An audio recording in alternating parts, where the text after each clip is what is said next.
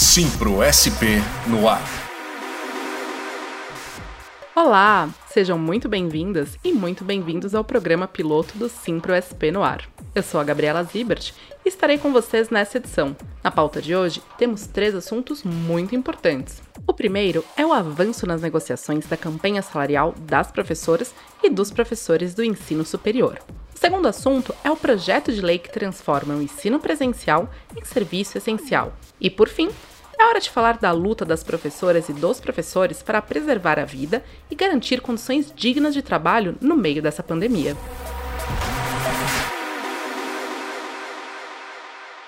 E para começar, o professor Luiz Antônio Barbali, que é presidente do Simples São Paulo, conta um pouquinho da nossa proposta de podcast.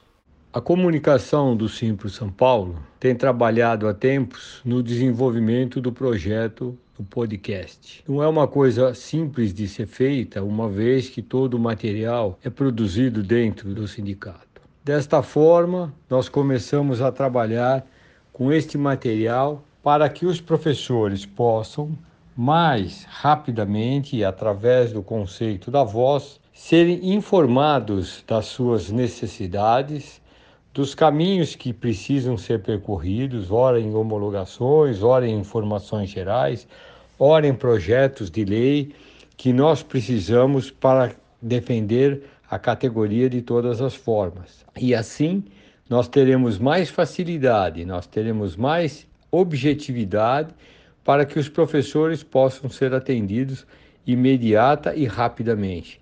Isso é uma forma muito importante, é um novo conceito que vai ser trabalhado, que está sendo gestado dentro da comunicação do sindicato, para que os professores tenham imediatamente informações a respeito das suas necessidades no trabalho, das suas necessidades na hora de serem respeitados, de verem respeitados os seus direitos. E agora, vamos aos principais assuntos da nossa edição. O primeiro deles é o ensino superior. Com as negociações de 2020 ainda não concluídas e muitos adiamentos por parte dos mantenedores, agora a comissão patronal deve finalizar uma proposta de acordo. Quem nos explica melhor sobre isso é o professor Celso Napolitano, presidente da Federação dos Professores aqui de São Paulo. Depois de quase 15 meses de negociações, entramos agora o que se pretende seja a reta final das negociações.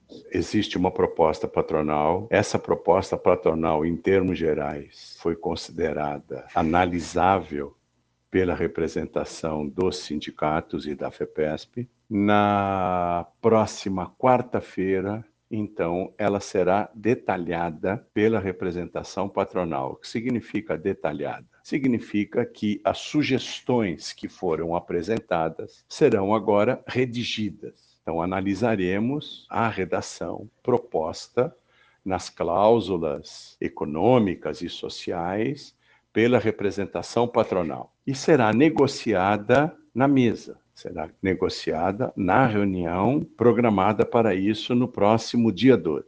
É óbvio que as representações, tanto patronal quanto dos trabalhadores, não têm autonomia para uh, assinar uma convenção coletiva. Esta autonomia e esta responsabilidade é da categoria ou das categorias, portanto, das assembleias. Mas as comissões de negociações têm o objetivo de preparar uma proposta que possa ser analisada pelas assembleias. Então, no dia 12, isso será feito pelas comissões de negociação.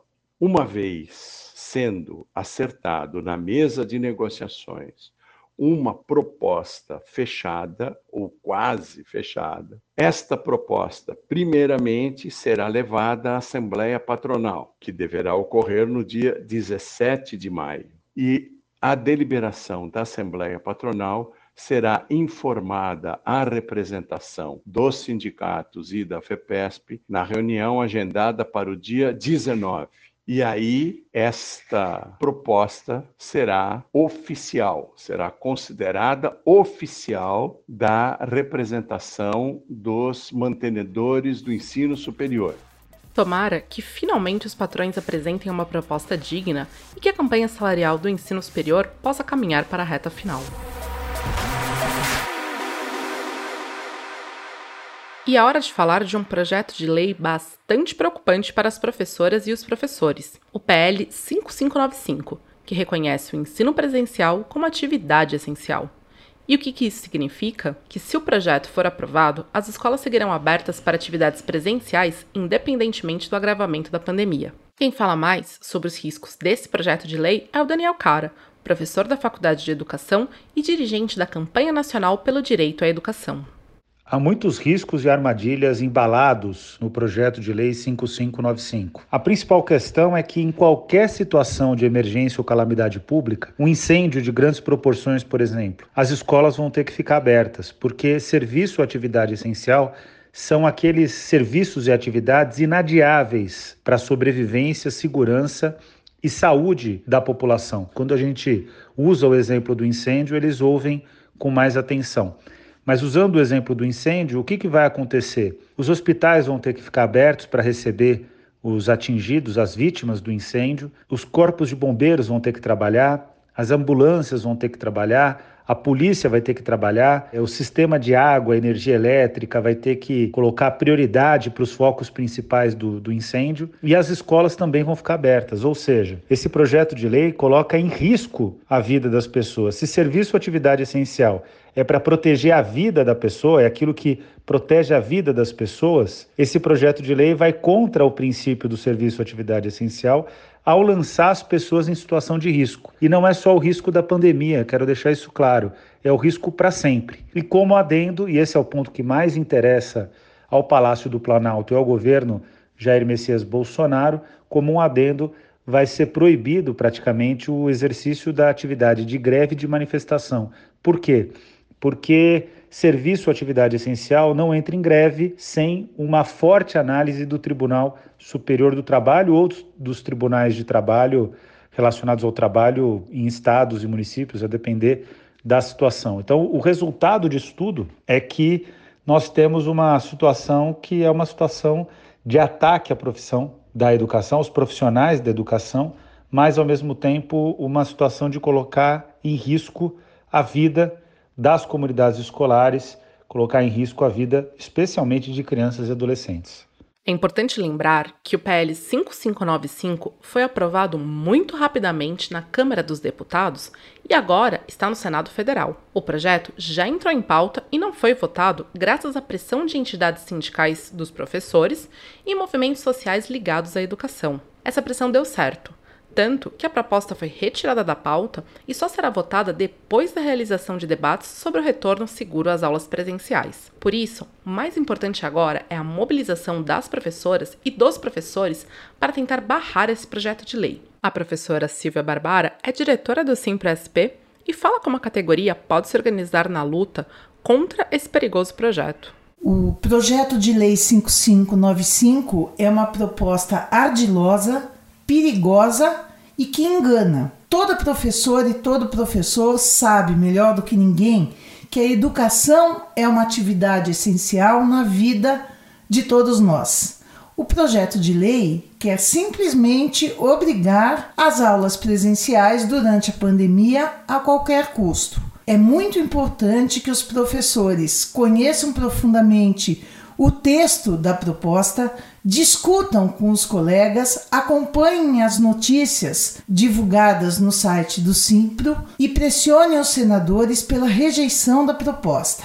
O Simpro continua atuando junto com outras entidades sindicais ligadas aos trabalhadores em educação e também a movimentos sociais de defesa da educação pela rejeição do projeto.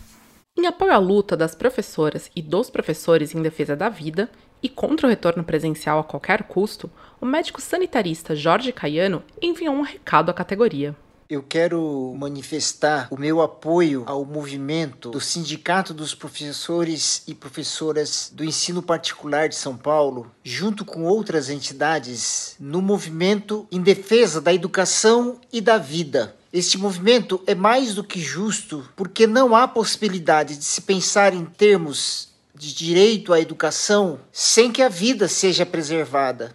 E nós estamos em uma situação sabidamente catastrófica e bastante difícil, provocada pelo descontrole da pandemia, cuja responsabilidade principal é do poder público, tanto do município quanto do estado, no sentido de controlar a pandemia para que o retorno às atividades presenciais possa acontecer com um mínimo de segurança. E neste momento não, não temos esse mínimo. Obrigado pela atenção. E essa foi a edição piloto do Simpra SP no ar. Esperamos nos encontrar novamente em breve. Até lá! Você acabou de ouvir Simpro SP no ar.